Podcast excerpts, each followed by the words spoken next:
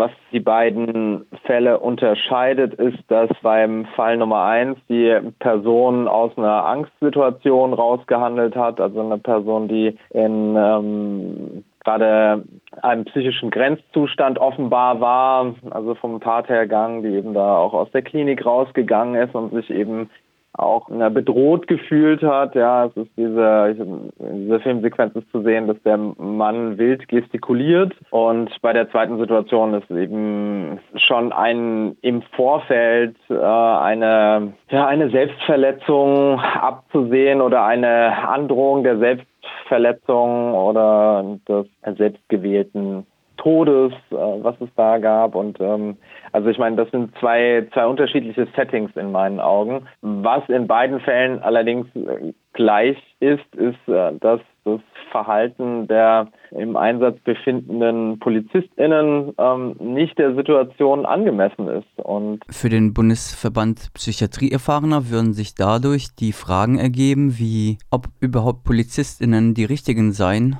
die vor Ort die richtige Arbeit gemacht hätten? Was hätten sie besser machen können? Oder wen hätten sie dabei haben können? Dass die Polizei nach solchen Fällen oftmals ankündige, ihre Beamtinnen besser zu sensibilisieren und zu schulen, sei jedoch nicht genügend. Es ist offensichtlich, ähm, dass es ganz klare Defizite bei den diensthabenden PolizistInnen gab, was eben deeskalierendes Verhalten angeht. Ich meine, die körperliche Auseinandersetzung, den Einsatz von Pfefferspray, also das ist sicher nicht das, was eine Situation deeskaliert.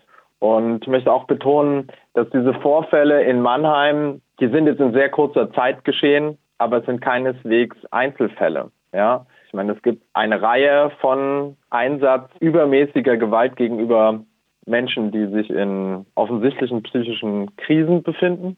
Und ja, das ist äh, ganz tragisch, dass das Thema nur dann besprochen wird, wenn es eben in diesem Ausmaß, wenn die, wenn die Vorfälle so drastisch sind, wie die, die wir jetzt eben durch die Presse in Mannheim mitbekommen haben. Also außerdem diskutiere der BPE, inwiefern es eine Überschneidung von Rassismus und grenzüberschreitendem Verhalten gegenüber Minderheiten seitens der Polizei gibt, wenn wir uns den Fall bei also Nummer eins anschauen. Das sind Fragen, die wir uns stellen. Ja, das sind Fragen, die wir uns auch intensiv gestellt haben bei dem Fall Alisada, der zu Tode gekommen ist, auch in einem vergleichbaren Setting, ähm, mit dem einzigen Unterschied, dass da eben die Schusswaffe gezogen wurde und er dadurch zu Tode gekommen ist, nachdem Pfefferspray eingesetzt wurde in einer Situation, die auch nicht äh, aufzulösen war. Ja, also. Bei der Polizeistrategie sei ein einseitiges Muster zu erkennen, das zunächst auf Präsenz baue, dann auf der Aufforderung, sich der Übermacht der Polizei zu ergeben und sobald das nicht geschehe, auf immer härtere Gewaltmaßnahmen zu setzen. Das führe zu dem Ergebnis, dass die Menschen gefährdet und im schlimmsten Fall zu Tode kämen. Es sei nötig, diese Betrachtung um die Perspektive zu erweitern, dass die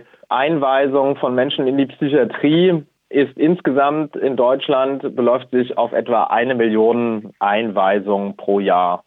Ja, die Menschen, die unfreiwillig in die Psychiatrie kommen, das sind etwa 200.000 pro Jahr.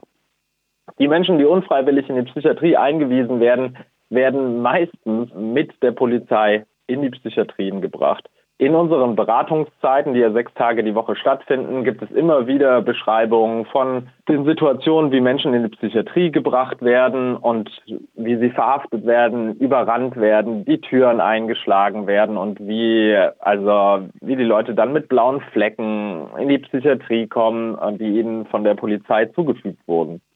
Allerdings ist es so, dass durch das Stigma, das damit einhergeht, dass man überhaupt eine Zwangs- Einweisung erfahren hat und natürlich, dass eben die Polizei einen inhaftiert hat, da ist so eine große Scham und eben dieses Stigma da, dass das nicht nach außen kommuniziert wird. Das ist wie eine Mauer des Schweigens. Ja, das äh, geschieht in der Selbsthilfegruppe, darüber wird gesprochen hier bei uns am Beratungstelefon. Es ist selten so, dass es äh, wegen so etwas Ermittlungen gibt, weil die Gewinnchance, also die auf juristischem Weg da erfolgreich rauszugehen, ist äh, sehr, sehr, sehr gering, leider. In der Diskussion innerhalb des Bundesverbandes zeige sich eine einheitliche Position, dass es ein gravierendes und strukturelles Problem gebe, was Polizeigewalt angeht. Es gibt diesen Sonderberichterstatter der UN, Nils Melzer, der im Zusammenhang mit Übergriffen auf Demonstrationen äh, schon angemerkt hat, dass das aggressive Verhalten der Polizei in Deutschland nicht kontrollierbar ist, weil es keine Monitoring-Funktion gibt, weil es keine sichere Überwachung gibt der Vorfälle. Wenn es keine Überwachung und keine Richtlinien für solche Vorfälle gibt, dann ist es auch sehr schwierig, die Sachen zurückzuverfolgen und die Polizeibeamtinnen für ihr Handeln zur Rechenschaft zu ziehen oder sie anzuzeigen oder eben disziplinarische Maßnahmen folgen zu lassen. Also das ist ein ganz großes strukturelles Defizit, was existiert innerhalb des Polizeisystems. Und Menschen, die zu Minderheiten gehören. Das sind nicht nur Psychiatrieerfahrene, sondern sind auch Menschen, die Rassismus betroffen sind oder die aus dem, die anderen Minderheiten angehören. Da ist die Frequenz an Übergriffen durch die Polizei deutlich höher. Und äh, das muss angegangen werden und das kann nur mit einer Erfassung und intensiven Aufarbeitung dieser Vorfälle geschehen. Eine weitere Ebene, die sich bei der Frage auftäte? Wie kann eine bessere Vorbildung der Polizei geschehen? Oder was können noch für Zusatzteams in solche Situationen hinzugezogen werden? Und dass der Standpunkt des Verbandes schon immer, dass wir als Betroffenen Selbstvertretung, also unser Verband, aber auch jedes psychiatriebetroffene Individuum, was versucht, was am System zu verändern, mehr gehört werden muss. Und das ist natürlich traurig, dass unsere Position als Betroffene nicht in die Erarbeitung solcher Konzepte einbezogen wird. Die Menschen, die an so etwas arbeiten oder die das nötige Wissen dazu haben, die haben wir. Also die haben wir innerhalb des Verbandes, die gibt es aber auch außerhalb unseres Verbandes. Es gibt genügend Menschen mit Psychiatrieerfahrung, die höchst qualifiziert sind, eben sich auf solche Situationen einzustellen und auch die Erfahrung von anderen mit in solche Prozesse einfließen zu lassen. Ja, es gibt ja auch die Möglichkeit, mit qualitativer Forschung Forschung eben genau solche Erfahrungen aus der betroffenen Perspektive aufzuarbeiten und aus den Schlussfolgerungen Handlungsstrategien zu entwerfen, wie es besser sein könnte. Es gebe jedoch keine Nachfrage, die betroffenen Perspektive zu berücksichtigen. Das sei fatal und zu verurteilen und der BPE arbeitet dagegen an. Es ist ja auch nach äh, UN-Behindertenrechtskonvention so, dass jegliche Hilfsangebote, die kreiert werden, müssen mit Hilfe von betroffenen Organisationen kreiert werden. Das ist aber auch nicht der Fall. Und also ich kann nur als Einzelperson in diesem Punkt sprechen, ist, dass ich da auch skeptisch bin, dass es jetzt durch diese schlimmen Vorfälle da zu einer großen Veränderung kommt. Es wäre wünschenswert, ob es passiert, wird die Zeit zeigen ob man in solchen Fällen auf den sozialpsychiatrischen Dienst bauen solle? Aus der Position, die ich eben habe als Mensch, der Beratung anbietet zu diesem Thema, bekomme ich viele Informationen über das Verhalten des sozialpsychiatrischen Dienstes. Und okay, ich meine, wahrscheinlich wäre das das kleinere Übel, denn die laufen in der Regel nicht äh, mit Pfefferspray ähm, und Schusswaffen? Schusswaffen rum, genau.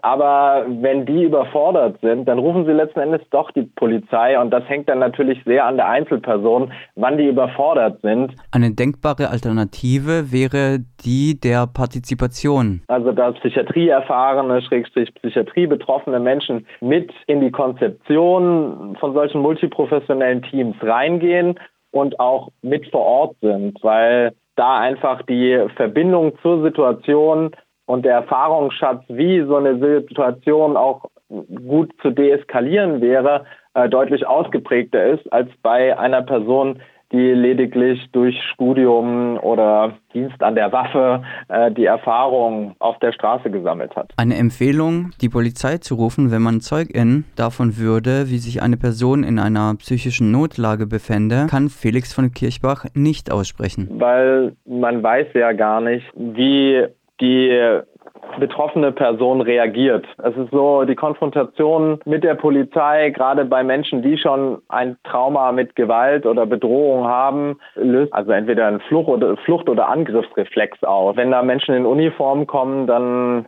spricht es auf einer Ebene an, die nicht unbedingt kontrollierbar ist. Ich sage das so allgemein. Natürlich muss man da von Situation zu Situation unterscheiden. Was heißt das denn, dass die Person sich in der Krise befindet? Ja, oder in einem psychischen Grenzzustand. Braucht die Person denn die Hilfe und Unterstützung? Ist die Person in Gefahr oder ist die Person vielleicht verträumt, verwirrt, auch vielleicht ganz kreativ oder hat sie eine mystische Erfahrung? Meine, psychische Grenzzustände sind sehr verschieden und deshalb finde ich das sehr schwierig, das pauschal zu beantworten. Also in der Regel würde ich sagen eher nicht. Wenn es etwas ist, wo eine Bedrohungssituation besteht, also beispielsweise jemand läuft bewaffnet durch die Straße und fuchtelt mit einer Klinge um sich, also ganz ehrlich, dann ist es egal, ob die Person Psychiatrie betroffen ist oder nicht. Ähm, muss eingeschritten werden, ohne dass irgendjemand verletzt wird. Und dann in so einer Situation ist es vielleicht besser, dann die Polizei zu rufen. Aber das sind so die absoluten Ausnahmefälle. Ja, ist dann eben auch eine Frage, die dann weitere Fragen nach sich zieht, wie zum Beispiel, wie ist es denn dann mit der Behandlung? Also, ich meine, was folgt darauf, dass die Polizei kommt. Ja, es ist so, dass es ja auch das äh, Psych-KG gibt, das psychisch Krankengesetz ähm, und dass die Leute dann eine andere Behandlung erfahren, wenn sie eben eine Psychiatriegeschichte haben, als wenn sie keine haben. Sie werden anderen Faktoren ausgesetzt, wie zum Beispiel Entwundigungen durch Betreuung und äh, Aufenthalten in der Forensik als Menschen, die ein normales, äh, also ein normales in Anführungszeichen, ein nach normalem Strafgesetzbuch eine Anzeige bekommt darf man in solchen Situationen auch nicht vergessen. Man solle sich stattdessen überlegen, ob man vielleicht auf der Mensch, auf der humanistischen Ebene Hilfe anbieten kann, dass man sie anspricht und fragt, wie geht's dir oder kann ich was für dich tun oder brauchst du was? Es ist so, dass schon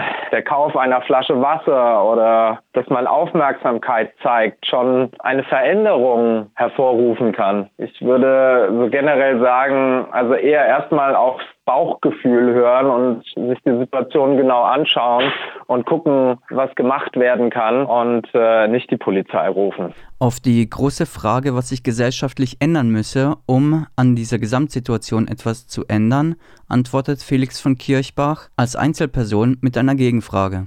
Dann wäre die Frage, ja, warum handeln denn die Menschen so? Warum handeln sie so, wie sie handeln? Und dann wäre die Antwort, also sehr vereinfacht natürlich, ja, die Menschen handeln, weil sie in einer Gesellschaft leben, die dieses Handeln begünstigt oder verstärkt.